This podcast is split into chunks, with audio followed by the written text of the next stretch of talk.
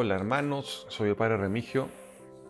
Bueno, vamos a hablar ahora del Evangelio de este domingo 31 de enero, tomado de Marcos capítulo 1. Es la continuación del Evangelio del domingo pasado, donde hemos visto a Jesús llamando a sus primeros discípulos. Ahora el Señor va a empezar su ministerio público realizando el primer milagro. ¿Cuál es el contexto? Él entra a la sinagoga judía y hace lo que tradicionalmente hacían los escribas y los fariseos, es decir, toma el rollo de la ley y da su interpretación. Pero, vamos a ver, la gente estaba impresionada, impactada por su enseñanza, porque enseñaba como alguien con autoridad y no como los escribas. Ahora, ¿eso qué significa? El estilo de los escribas era siempre apelar a la autoridad de otro. Es decir, ellos siempre hacían referencia a, como dijo tal rabino, tal escuela rabínica. Finalmente así retrocedían hasta la autoridad de Moisés, que se apoyaba en la palabra de Dios. Todos iban así. Y además otra cualidad es que ellos daban su punto de vista, su interpretación, su ángulo, y así de esa manera habían miles de interpretaciones y de formas de aproximarse de acuerdo a la cantidad de rabinos y de escuelas rabínicas. Pero Jesús, ¿cómo lo hace? Con autoridad. Significa, en el griego en el que fue escrito esto, exousia. Eso significa ex, movimiento de adentro hacia afuera. Ousia significa substancia, esencia.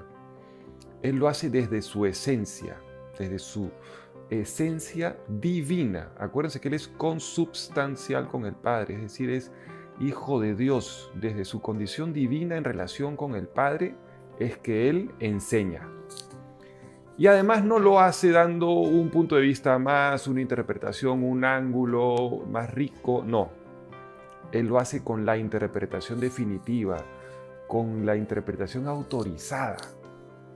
Esto es chocante. Imagínense estos judíos piadosos que van a la sinagoga a escuchar la palabra de Dios con tanta reverencia, con tanta reverencia trataban la ley de Dios, la Torá, ¿no? que nadie iba a dar la interpretación definitiva. Por lo tanto, imagínense el, el, asombro, el silencio, la tensión en este ambiente, pero que a la misma vez lo quieren seguir escuchando porque el modo como habla, con esa mansedumbre, con esa bondad, pero con seguridad, con certeza, los hace experimentar una inclinación a rendirse ante la belleza, la consistencia del mensaje la autoridad misteriosa con la que habla. En ese contexto en el que la verdad está siendo comunicado, en la revelación, la luz sobre quién es Dios y nosotros y su plan de amor, es que sucede algo impresionante. En la sinagoga había un hombre de espíritu impuro, un hombre con el espíritu maligno adentro, que grita violentamente, ¿qué tienes que ver tú con nosotros, Jesús de Nazaret? Has venido a destruirnos, yo sé quién eres, tú eres el santo de Dios. Ahora esto es interesantísimo. Un espíritu impuro significa un hombre con un espíritu mezclado, mezclado, ambiguo, que mezcla la verdad y la mentira, justamente. No es íntegro, no es puro, sino que es ambiguo. Y está dentro de la iglesia, dentro de la sinagoga dentro del espacio de Dios, dentro de la casa de Dios, donde Dios hace su obra. ¿Cómo se introduce el espíritu del mal y se disfraza silenciosamente dentro del espacio donde se debe comunicar la verdad para producir confusión, para eh, difundir oscuridad, ambigüedad? ¿Qué dice? Tú eres Jesús de Nazaret, el santo de Dios. ¿Es verdad eso? Es verdad. Has venido a destruirnos. ¿Es verdad eso? Es verdad y es mentira. Es mentira porque no ha venido a destruir nuestra vida, nuestra felicidad, nuestra libertad, nuestra humanidad, al contrario. Pero sí ha venido a destruir la obra de Dios en nosotros, la obra del maligno en nosotros. Ha venido a destruir nuestro egoísmo, nuestras barreras, nuestros miedos, amarguras, nuestros vicios, nuestras como hábitos que nos jalan hacia abajo. Y eso produce un... No es, no es tan agradable, esa destrucción de esa parte negativa en nosotros es dolorosa, es un ligero trauma, es verdad. Y ya en nosotros hay una tendencia a sentir la autoridad, y ojo, más aún si es la autoridad definitiva de Dios, como algo incómodo, como algo que no es tan fácil. Entonces brota este grito. El demonio está hablando desde dentro con violencia, como una reacción, como que le molesta la presencia de tanta luz, de tanta claridad, de tanta bondad, y dice, has venido a destruirnos está introduciendo además desde dentro de la iglesia, desde dentro del espacio de Dios, una visión de Dios. Es un falso teólogo el enemigo, el espíritu del mal, Satanás. Está pintando una imagen distorsionada de Dios como alguien que viene a destruir al hombre, a destruir tu felicidad, tu libertad, lo que te gusta, lo que hace tu vida linda, bella, auténtica. Lo está poniendo como un enemigo. Qué interesante. ¿Cuál es la reacción de Jesús?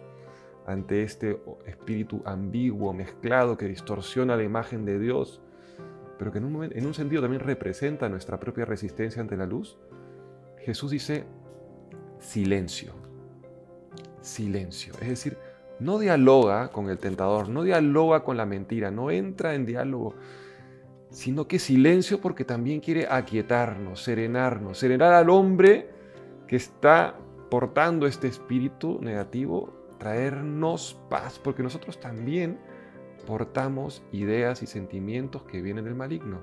Y nos dice sereno, silencio, te consuelo. Y dice después, sal de ahí, sal porque algo ha entrado en ti que no es de Dios. Sal porque ha entrado, ¿por dónde? Por la puerta. Esto dicen los grandes padres de la iglesia, expertos, los teólogos, los santos. Entra por las puertas que son nuestras heridas. Por ahí entra el maligno heridas abiertas donde nos hemos sentido no queridos, no amados, incomprendidos, y ha germinado un resentimiento, una tristeza, una soledad, una amargura, una desconfianza, oscuridad por las heridas abiertas. Sal de ahí, dice Dios, pero con serenidad, con firmeza, con amor. Sal. Muy interesante porque es el Maestro, Jesús que está enseñando en la sinagoga, que nos está hablando con la palabra de la verdad, con la luz, que no es una luz fría que condena, sino una luz cálida que nos abraza, que produce en nosotros una especie de grito de dolor. Me vas a sanar, me vas a purificar, pero me da miedo tu luz, me da miedo tu autoridad, tu verdad. Y Él empieza a sanarte con un bálsamo que te cura, que te protege y que te dice, sí, yo a través de mi palabra te quiero liberar exorcizar. Sí, hermanos, hay un, en un sentido un exorcismo que debe suceder. Exorcismo viene de la palabra ex, que nuevamente movimiento de adentro hacia afuera. Orcismo, orcs. ¿Se acuerdan de los orcos del Señor de los Anillos? Es un, monstruito de la, un monstruo de la mitología céltica. De ahí viene exorcismo. Quiere sacar esos monstruos que hablan irracionalmente dentro, mentiras dentro de tu alma sacar esa imagen distorsionada de Dios como alguien del que temer, negativa de uno mismo, sí, te voy a sanar. Presta atención en la obra de liberación que estoy haciendo en ti, no en la destrucción, no en, el, en lo que está siendo doloroso, sino en que yo que soy tu Dios estoy haciéndome responsable de ti que eres mío, que eres mi hijita, que eres mi hijito amado. Confía en mí, que serenamente te voy a hacer libre. Dios los bendiga, hermanos, en el nombre del Padre y del Hijo y del Espíritu Santo. Amén.